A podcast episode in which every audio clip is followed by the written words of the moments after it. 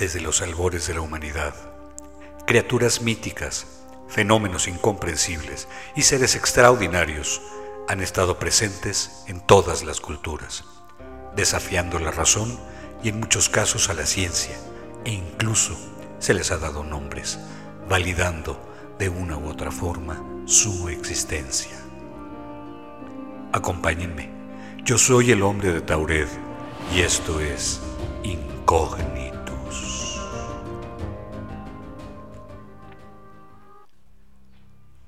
Lucha entre el bien y el mal la hemos presenciado por milenios a través de las guerras, escritos, poemas épicos. Incluso la ciencia aporta a esta lucha buscando formas para remediar los grandes males de la humanidad.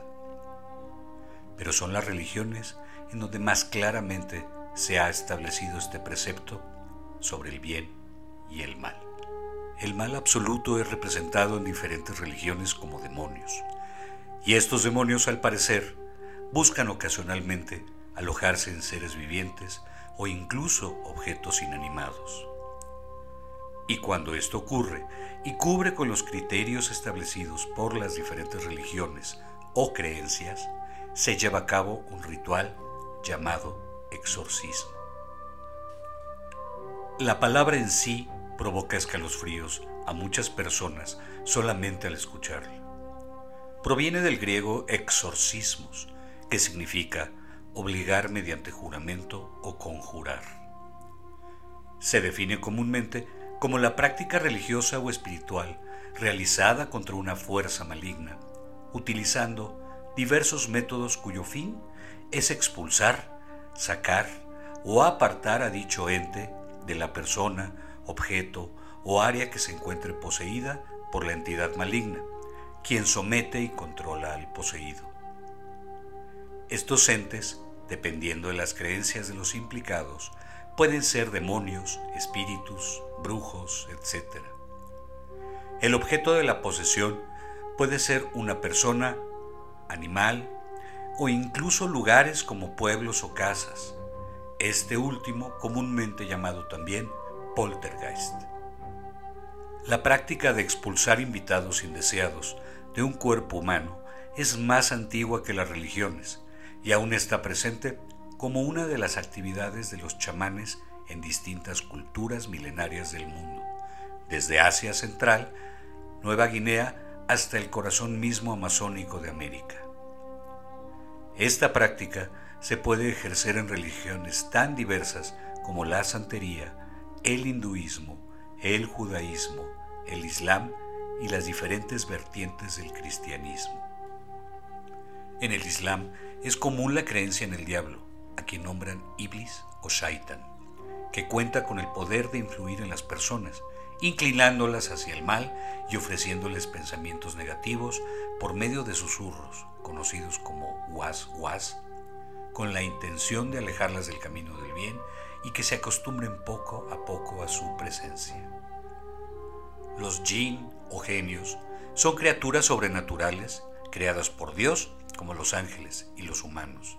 Estos seres fueron creados con libre albedrío, por lo que pueden elegir el camino a seguir, pudiendo ser benevolentes, neutrales o malignos. Según la creencia islámica, el ángel Iblis desobedeció la voluntad de Alá al negarse a ponerse de rodillas ante Adán, tal y como los ángeles y los jinn lo hicieron. Por esta razón, fue castigado y desterrado, convirtiéndose en Shaitán o lo que hoy se conoce como el demonio para los que practican el Islam. Tanto los susurros del Iblis como las intenciones de chins malvados de poseer personas, así como la brujería, el mal de ojo y otros tantos males, deben ser atendidos por un ragi, persona capacitada para la expulsión de lo maligno y lo demoníaco, las maldiciones y los hechizos, e incluso curar enfermedades que la ciencia no puede. Esto se hace mediante un ritual llamado rukia. Por medio de oraciones del Corán se busca glorificar a Alá, implorando su ayuda en manos del ragi, quien durante todo el ritual usa guantes blancos para confrontar a su enemigo. En el judaísmo, El enemigo a combatir en un exorcismo es un espíritu maligno llamado Dipuk, capaz de poseer otras criaturas y que amenaza con invadir y habitar en los cuerpos de las víctimas. Para llevar a cabo este ritual es esencial tener conocimientos profundos de la Cábala. En ella se reúnen todas las tradiciones místicas judías que han ido acumulándose a lo largo de la historia. Es un método esotérico ampliamente utilizado en el judaísmo como medio de conexión con todo aquello ajeno al entendimiento. El rabino usará estos conocimientos para luchar y expulsar al demonio. Pero no estará solo en esta lucha. Lo acompaña un minyan, que es un grupo de 10 hombres adultos, con la encomienda de rodear al poseso y orar durante todo el procedimiento. El grupo debe recitar el saldo 91 tres veces antes de que el rabino toque el shofar, un cuerno de carnero muy relevante en celebraciones religiosas. En el hinduismo, el exorcismo goza de gran importancia y se encuentra situado en un lugar destacado dentro de sus rituales espirituales, dada la importancia de combatir las entidades malignas en todas sus formas. Los cuatro Vedas son textos canónicos sagrados escritos en sánscrito y son originarios de la cultura hindú. En la tradición del hinduismo, el origen de estos Vedas o poemas se atribuye a Brahma, dios de la creación. En el último de los Vedas, el Atarka Veda, están contenidos todos los secretos relacionados con la magia, la alquimia y sus rituales. En esta escritura se exponen los medios y procedimientos necesarios para llevar a cabo un exorcismo hindú. En el ritual védico Yalna, se arrojan al fuego determinadas hierbas y especias como medio para alcanzar a Dios. Esto va acompañado del cántico de los mantras adecuados para este tipo de ceremonia y la quema de incienso como ofrenda. Se emplean también ciertas lecturas adecuadas al propósito y se hacen uso de imágenes religiosas que acompañan el proceso.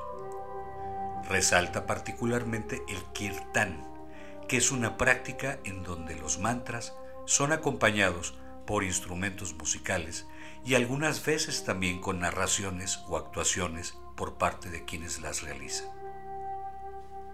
Aunque cada ritual en cada cultura sea diferente, al parecer las manifestaciones del poseso se describen de formas muy similares. Resistencia al ritual, comportamiento violento, palabras en lenguas extrañas y en ocasiones obscenas, movimientos antinaturales y situaciones paranormales son manifestaciones comunes independientemente de la religión que practique el ritual. El exorcismo católico es el ritual más conocido de este tipo y esta difusión es principalmente gracias al cine.